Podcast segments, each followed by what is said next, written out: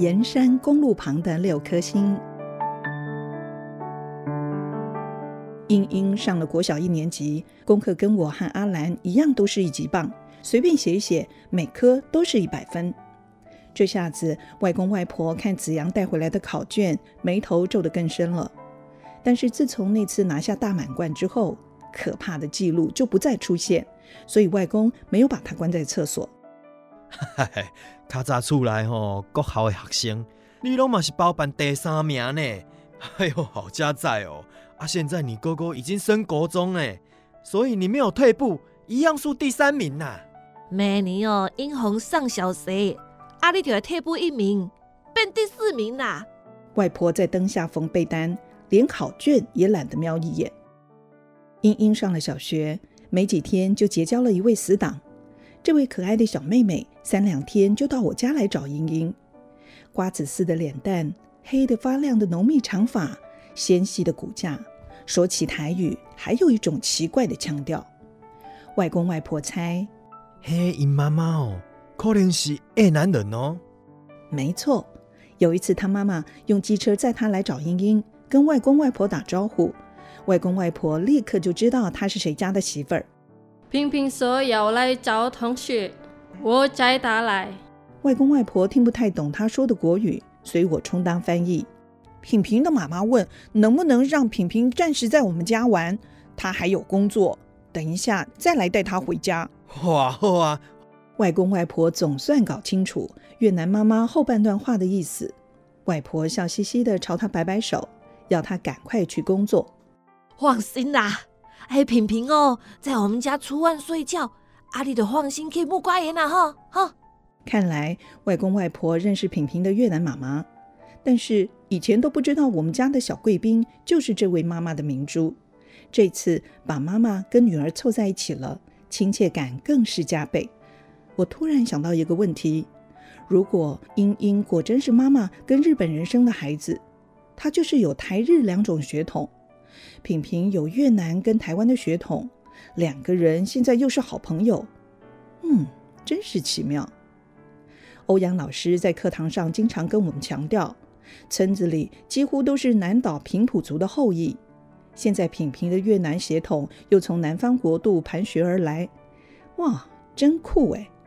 台湾、日本、越南三种血统在我们村子里交融。欧阳老师说，这种村落的后代比较聪明，也比较健康，好像真的有这回事哦。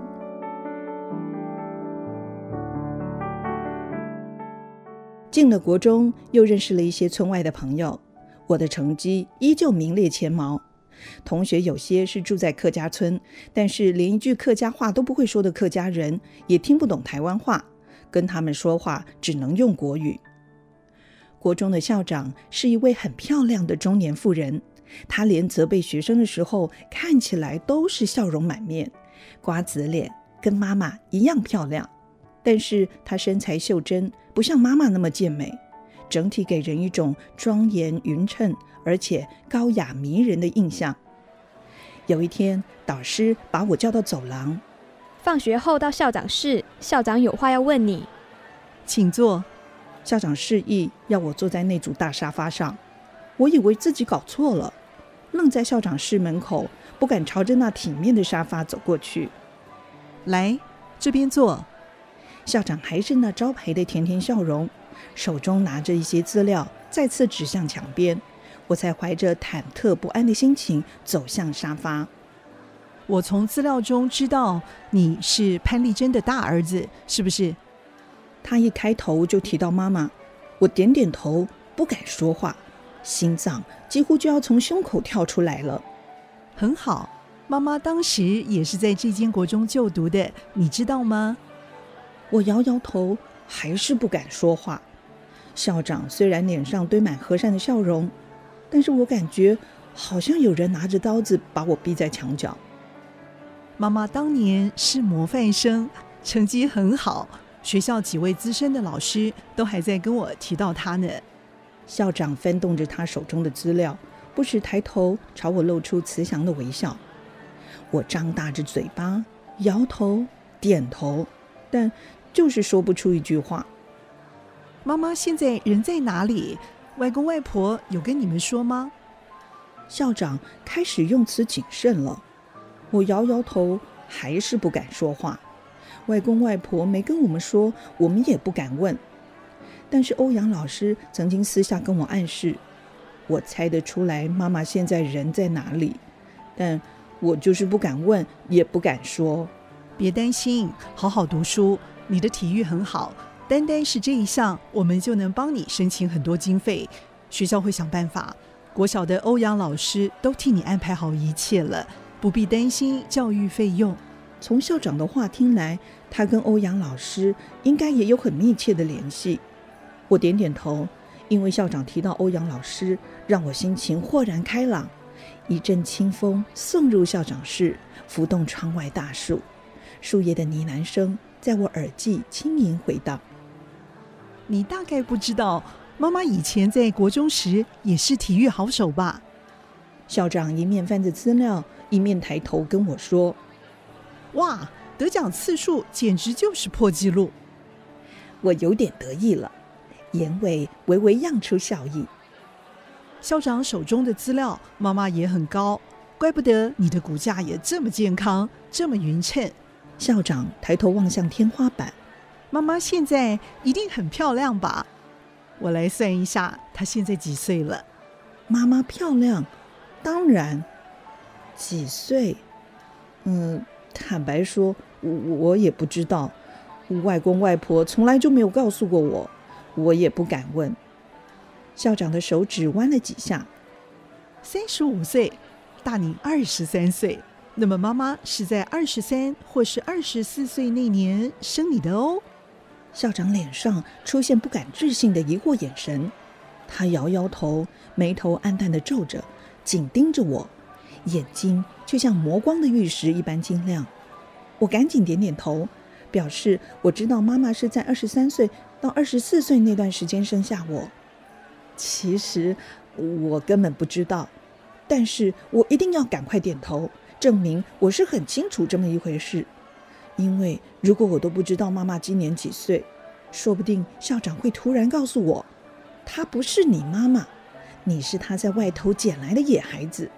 那么我就不但不知道爸爸是谁，也有可能不知道生我的妈妈是哪一位。想到这里，我浑身起了疙瘩。妈妈是在二十三岁那一年肚子怀有你，足岁还不到二十二。校长这句话只在唇边呢喃，他是在自我确定一件真相，而不是在跟我确认某件疑惑。但是周遭空气几乎冻结了，我还是听得一清二楚。一颗心脏简直就要跳出胸口了。校长若有所思，一下子皱着眉头陷入沉思，一下子点点头，恍若发现某种重要事情。有时候又见他轻摇着头。最后，他示意我站起来。好了，谢谢你，没问题了。校长送我走出校长室，我才发现他几乎只到我的肩膀。别担心学费的问题，学校跟欧阳老师都会帮你打点。谢谢校长。我朝他深深一鞠躬，然后转身离去，心里满溢着喜乐、振奋的甜美感觉。我不敢问校长，妈妈国中毕业以后考上了哪一家高中？她高中毕业后有没有上大学？我总觉得村子里的大人不想跟我们提到这些事。我也总觉得妈妈在村里风评很差，大人一直不跟我说妈妈过去的事。外公外婆那边呢，我根本不敢问，因为我很清楚两位老人家也是很伤脑筋，我不会伤他们的心。就连阿兰跟子阳以前是如何跟妈妈四处流浪，我也不敢过问。好好照顾这四个弟妹就是我的职责，别让外公外婆再多一层牵挂。我经常如此叮咛自己。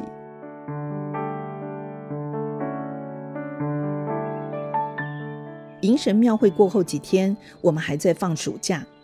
中午的时候，我会哄弟弟妹妹睡午觉。有一天，门口传来派出所警员的声音。阿兰探头往外一瞧，当场惨叫一声，立刻牵着我的脚踏车，打开后门，从菜园小径中飞驰而去。我把门打开，怀着七上八下的心情问满脸喜色的警员：“什么事？”警员后面站着两位大人，其中一位见我走出来，立刻伸手朝我挥动着。嗨，没错没错，就是这一家。这位是大哥哥，我认得。他认得我，我当然也认得他，因为他就是迎神庙会那天背着摄影器材跟殷红买画，还让我们请喝一杯阿兰调制的红茶那位好好先生。哎，他带警察来我家干嘛？还带着一位身穿体面衣服、看似很有钱的先生来。警察一时分不清英英跟英红的名字，拿下警帽，猛抓着头皮。阿宝，你最小的那个弟弟，就是很会画图的那个，叫什么？好险！警察不是在问阿兰，看来这位买画的先生不是来报仇的。英红他在睡午觉，我去叫他，请进，请进。大生意上门了，我赶紧冲进房间内，一把抱出呼呼大睡的英红。小毕卡索窝在我的怀中，眼睛根本就睁不开，也不理那天跟他买画的人，弯下腰来跟他说：“嘿，还认得我吗？”他照样睡得像头小猪一样。是这样子的，另外一位先生开口了：“那天看过郑老师带回来的画作，我们肯定这个小朋友是天纵英才，我们想拿他一幅作品送到东京参加比赛。”小毕卡索还是睡到呼呼作响，理都不理他。有奖金吗？警察先问了。他了解我们的家境，对我们是否能够赚到奖金比较在意，一开始就关心这个问题。当然有，但是不多啦。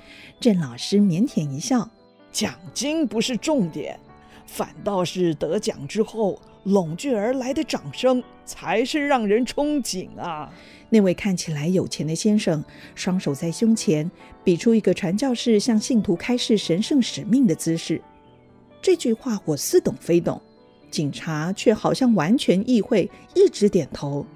没问题，没问题，我帮你们关照这件事情。我会督促殷红画一张。如果你们没时间过来取画，派出所啊负责想办法送过去。那两个人离开前堆满笑脸，还弯下腰，把脸凑到殷红脸前。朝睡梦中的他挥挥手，小天才，拜拜喽！小毕卡索，拜拜喽！阿兰现在不知道躲到哪里去了。我望向开场的后门，不知道该怎么办。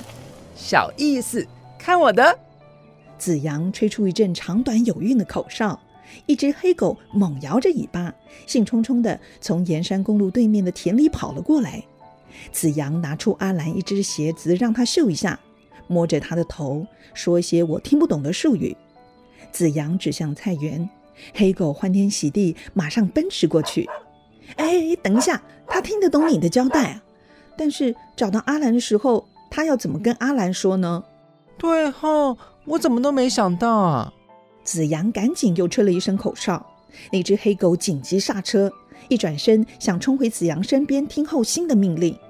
想不到菜园小径路窄，他灵巧一转身，竟然一头撞上外公用竹子搭建的丝瓜棚。黑狗发出阵阵哀鸣，夹着尾巴走回来。回家，没事了。我把写好的纸条绑在塑胶绳上，再把塑胶绳套在黑狗的脖子，摸摸它刚刚撞到竹子的头，再塞一块饼干在它的嘴里。黑狗再度启程狂奔。